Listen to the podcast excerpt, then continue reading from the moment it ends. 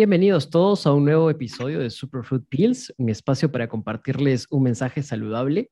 En esta ocasión vamos a conversar sobre bebidas alcohólicas y en estricto sobre lo que para algunos puede ser una actividad recurrente o para otros una actividad ocasional. Lo cierto es que todos hemos tomado alcohol.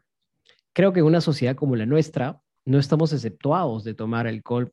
Creo que todos lo hemos hecho alguna vez y hasta creo que por el contrario beber está ciertamente normalizado. Más normalizado aún que quizás otras sustancias como otras bebidas o incluso algunas drogas, eh, digamos drogas sociales, ¿no? Y bueno, en la nutrición, beber tiene definitivamente un efecto. No hablaremos en términos si esto es bueno o es malo, no queremos hacer todavía esas, esos juicios, pero es preciso que conozcan cuáles son los efectos, qué implicancias tiene eh, beber alcohol en nuestro organismo, cómo funciona, digamos, el alcohol y el proceso de metabolización en el cuerpo, y, en fin, todos los, los efectos que tiene esta sustancia y lo que, por supuesto, muchos quieren escuchar, y es quizás una de esas grandes preguntas que siempre escucho, es cómo impacta o afecta esto en mis objetivos personales, a, digamos, a mis metas eh, de vida saludable.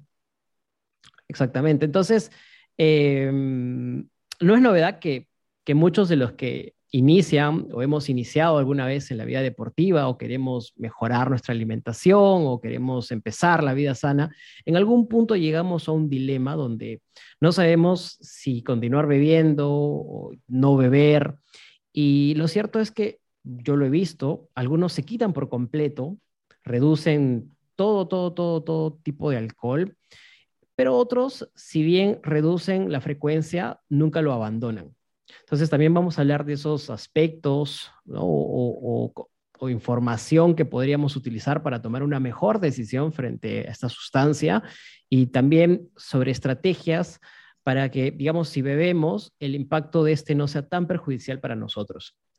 Bueno, como siempre quiero agradecer a mi sponsor y a mi co-conductora Aniel Fitness Life han entrado con gran fuerza a la asesoría nutricional y quiero decirles que estoy muy orgulloso de este gran paso que ha dado ella y ha logrado que muchos pacientes suyos puedan encaminar, encaminarse o encaminar, digamos, su, vida por, buenos resultados. Así que, ¿qué están esperando? Si aún no saben a qué profesional acudir, pueden contactarla a sus redes y si aún quizás no están listos para dar este paso o para una travesía de este tipo que, que, que les garantizo va a cambiar sus vidas, eh, pueden igual ayudarla siguiéndola a su Instagram, viendo todo el contenido interesante que tiene para ofrecer y para, para mostrar. Así que nada, quiero saludarte y darte la bienvenida, Ani, y qué temazo, ¿no? El que tenemos hoy para conversar. Hola, yo sí, ¿cómo estás? Agradecida por estar nuevamente contigo en este episodio tan esperado y tan pedido, ¿no? Por, por las personas y bueno, que me des este espacio para poder brindar este, información y hablar de, esto que tú dices es algo tan importante. De hecho, el alcohol es uno de los temas creo que más controversiales hoy en día porque es uno de los hábitos más frecuentes en los jóvenes, ¿no? Cada día va más en aumento y más que ahora que ya las restricciones se han levantado, ya hay más sitios, ¿no? Que puedan la gente acudir. Entonces sí, pues yo creo que esa información les va a caer a pelo. Sí, yo considero que es un tema muy importante, sobre todo creo que a lo largo de todo el año, pero más aún en estas épocas, las personas salen, ¿no? Este, se van de fiesta, toman un poco más, hay más motivos también para hacerlo, hay más celebraciones. Entonces, no estamos exceptos, como, como lo mencionaba en un inicio. Eh, a muchos nos gustaría, pues, no tener, no tener tanto, tanto contacto con el alcohol, pero inevitablemente a veces la presión social también nos invita a, tomar, aunque sea una copa, tomar aunque sea un vaso. Definitivamente, esto del alcohol está muy impregnado en nuestras, en nuestras vidas y en nuestra sociedad. Entonces, yo quiero empezar el podcast por porque nos cuentes desde, digamos, desde el punto de vista de salud, desde, desde la ciencia, qué, qué, es exactamente el alcohol y qué efectos nos produce ¿no? en, nuestro, en nuestro organismo. Que, ¿Cuál es ese viaje que hace ¿no? a lo largo de, digamos, todas todo, desde que entra, todo este proceso metabólico? Exacto, desde que entra, desde que lo tomamos hasta que, que lo expulsamos, ¿no? Entonces, para entender, quizás como marco teórico, ¿a qué nos estamos enfrentando cuando, cuando bebemos alcohol? Sí, bueno, principalmente el alcohol, bueno, es una sustancia que cuando nosotros lo consumimos, ¿no? Entra al cuerpo y se absorbe en un como 20% en el estómago, luego pasa al intestino y ahí es donde se absorbe completamente, ¿no?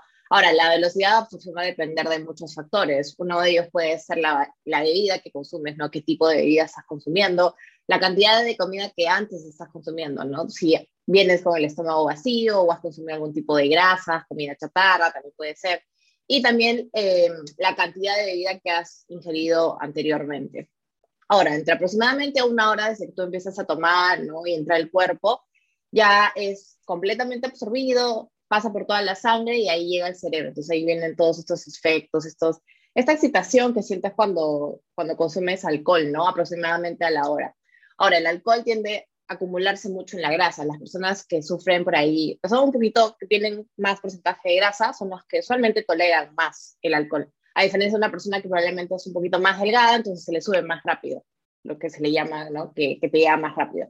Ahora, ¿cómo se, digamos, elimina el alcohol después de haberlo consumido? Aquí básicamente el que paga pato es el hígado. El hígado es el encargado de, de metabolizarlo. Pobre hígado. Y, ¿no? Pobre hígado, sí. Y luego los riñones son los que básicamente van a, digamos, recolectarlo. Estas sustancias son los que filtran y después pasa a, la vejiga y se almacena como orina. Por eso muchas veces tenemos ganas de ir al baño, ¿no? Porque nos deshidratamos. Entonces eso es básicamente cómo, cómo es lo que sucede en el cuerpo desde que lo consumimos hasta la parte de eliminar, ¿no? Ya una pequeña parte que es exhalado, pero bueno, eso es mínima. La, la mayoría se, se elimina por la orina. Claro, y en todo este proceso, digamos, ¿cuáles son las partes más críticas donde el cuerpo patea bastante o donde el cuerpo, digamos, tiene un, está sometido, digamos, a un mayor estrés en cuanto al daño, ¿no? Me refiero. Sí, bueno, en general el, el, alcohol es una sustancia que no aporta ningún nutriente, ¿no? No es como, digamos, los carbohidratos que te van a aportar energía, las grasas que te van a ayudar al sistema hormonal o las proteínas que te ayudan con la reparación de los tejidos, ¿no? cambio, el, alcohol simplemente aporta calorías, 7 calorías por 100 gramos, es lo que, lo que aporta.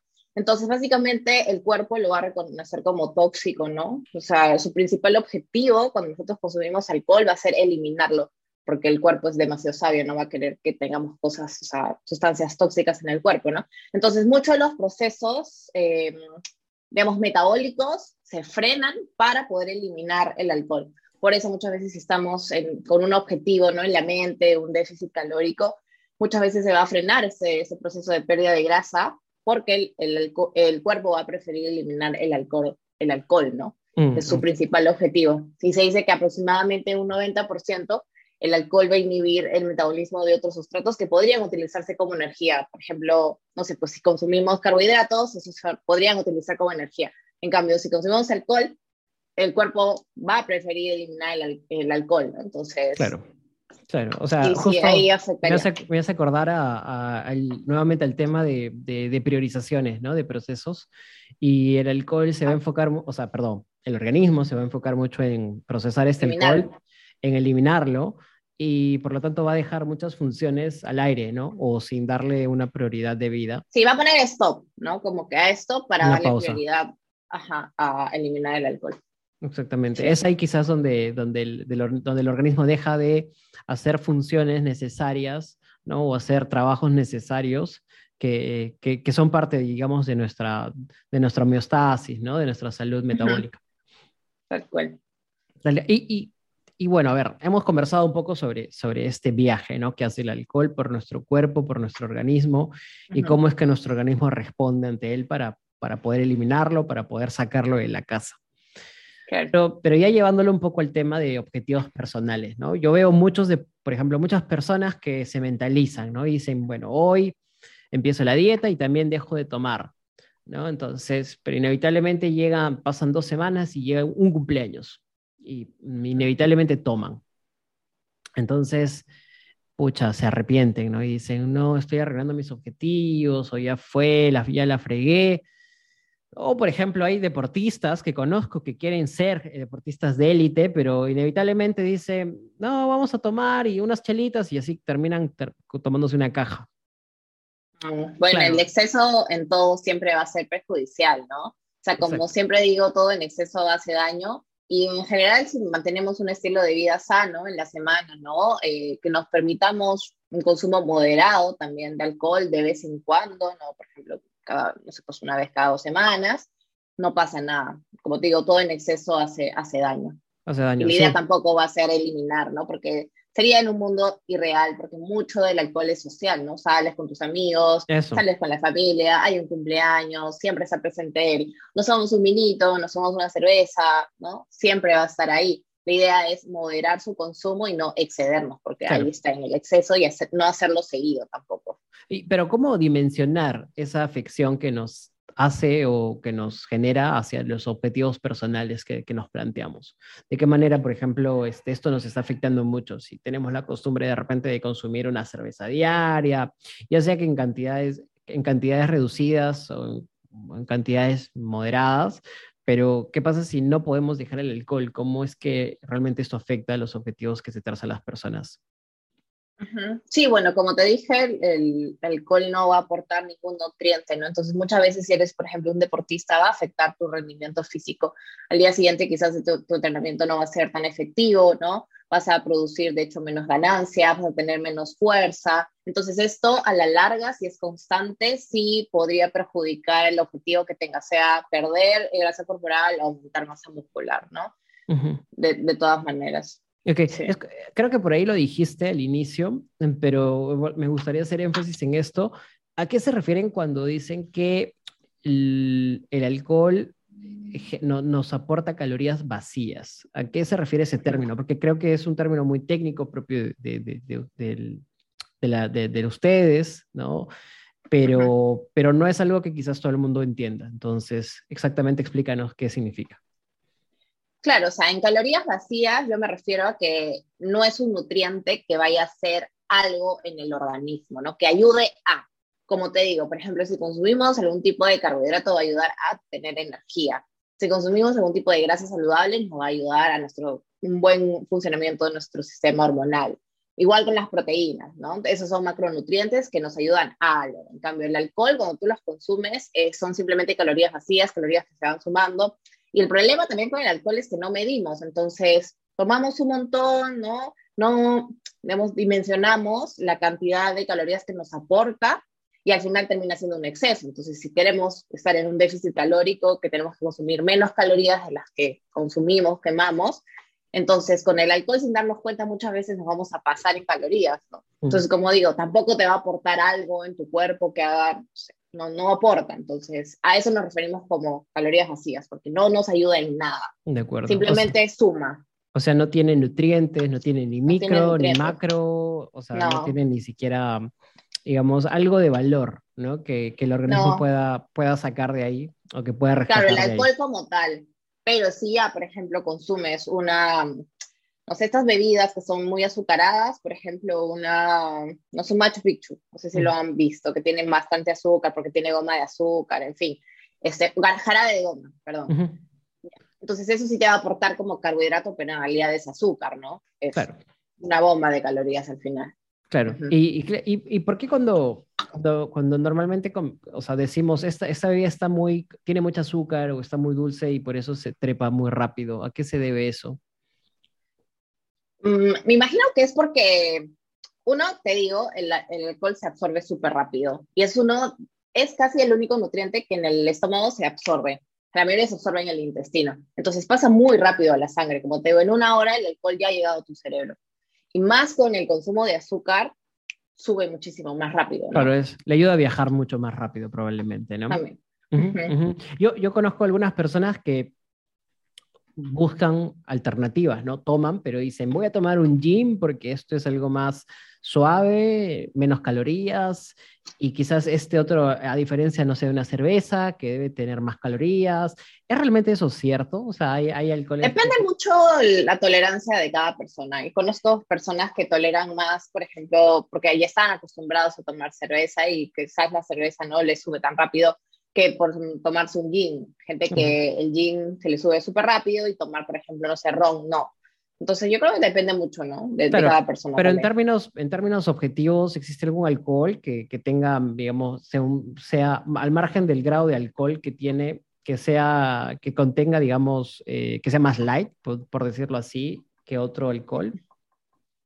O sea, en general podríamos optar por un gin, ¿no? Un whisky, un champán, como lo repito, mm, tratar de, si vamos a tomar de manera inteligente, si no queremos alejarnos tanto de nuestros objetivos, que no sean los que tienen demasiada azúcar añadida con esos jarabes, estos, este, demostrados que son con jarabe de goma, ¿no? O claro, con tratar de no incluir o tratar de no incluir con, con gaseosas también, estas mm. gaseosas que son regulares, sino por ahí optar por un acero también, ¿no? O por ahí con agua, tratar de este, hacer esas pequeñas, tener esas opciones, ¿no? De acuerdo. Ahora me gustaría conversar un poco en lo que queda del podcast de esas estrategias que podríamos hacer si vamos a tomar eh, para, digamos, lidiar mejor con ese proceso, ¿no? De, de, de, lo que algunos llaman, ¿no? Este, embriagarse rápido, ¿no? O picarse rápido. ¿Cómo podríamos evitar llegar a un estado en el que no queremos llegar? Y cómo además podemos proteger nuestro cuerpo para el día siguiente. Entonces, ¿qué, qué recomendaciones o consejos por ahí podríamos adoptar?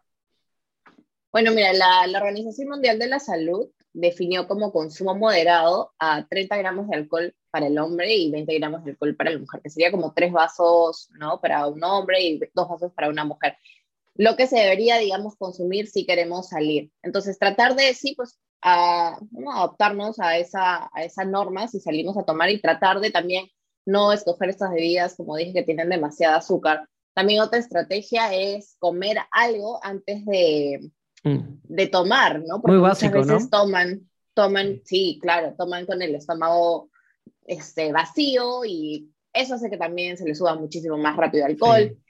Si no comemos bien en el día, tomamos y el trago nos da hambre. Entonces, muchas veces después, este hambre no es de, no sé, pues una ensaladita, ¿no? Con pollo, mm. sino es de algo más grasoso. Más contundente más contundente. Entonces ahí también sumamos muchísimas más calorías. Entonces sí, tratar de priorizar en el día el consumo de buena proteína, de ensaladas, ¿no? Para no llegar a la hora que vas a tomar con, con el estómago vacío, para que después te dé muchísima más hambre. Porque pasa, Imagino que te ha pasado alguna vez también. Sí, sí, justo iba a mencionar un, o sea, una, una, situación en la que siempre me, me, me, he visto expuesto y es que normalmente llegas a una reunión y la comida y está tardando en llegar, entonces eh, la, la, ansiedad de, de, de, querer compartir o tomar hace que descorches algo, destapes una botella o, empieces a servirte la bebida antes de comer, ¿no? Cuando deberías primero comer o y luego tomar, ¿no? O en todo caso hacerlo casi, casi en, paralelo,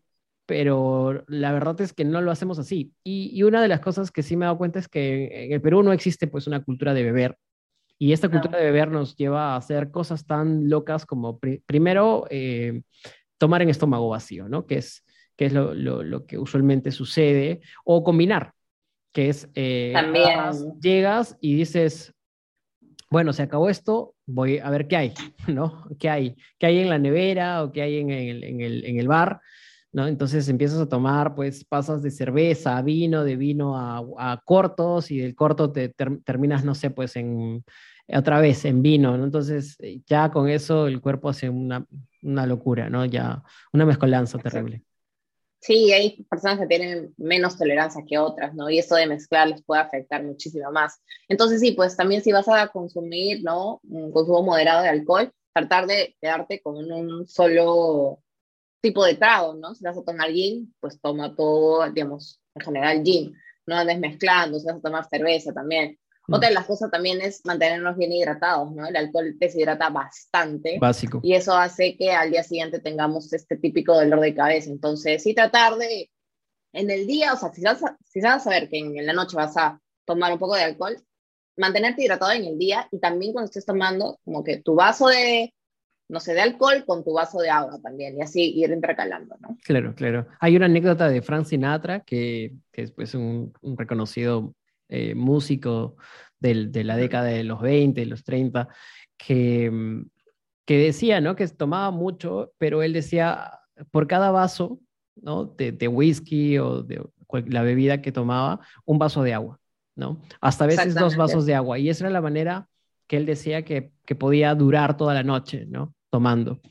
Y pues no, no deja de ser cierto, ¿no? Hoy con más evidencia de esto tenemos que tomar agua. Hay mucha gente que no lo hace y sí, pues es otro, eso es otro asunto, ¿no? Incluso si llegamos a nuestra casa antes de dormir, tomemos agua también para evitar al día siguiente sentirnos con esa fatiga, porque todo ese dolor de cabeza, esa sensación de mareo, no es sino otra cosa que deshidratación, ¿no? A veces. Es parte que estamos deshidratados, exactamente. Claro. Sí, y, y, ya bueno, para, para andar finalizando con, con, el podcast, sí queremos aclarar algo a, a, la audiencia, es que no estamos promoviendo el consumo de alcohol, ¿no? Sino estamos intentando poner las cosas más que todo en contexto, explicarles que en cantidades moderadas no tendría por qué perjudicar si en realidad llevas un estilo de vida saludable, ¿no? Como en mil cosas, no todo es blanco o negro, ¿no? Puede haber matices. Y la idea es que también el alcohol es completamente prescindible, o sea, si sabes, si ves que está afectando tu progreso, no es necesario que lo consumas, si ves que está afectando no tus ganancias, puedes prescindir de ello. Así que sí, eso es bueno que, lo tengan en claro, ¿no? Que lo tengan presente también. Sí, sí, sí, de todas maneras, concuerdo con eso. Hemos hecho este episodio para un poco poner este tema, que no tiene por qué ser un tema tabú, y no por ello estamos alentando el consumo, ¿no? Eh, no crean que, que, que, vamos a permitir o vamos a, a, favorecer el consumo de alcohol, pero entendemos que somos una sociedad donde no podemos estar, digamos, donde no podemos estar, digamos, este, libres ¿no? De, de, tomar, de beber.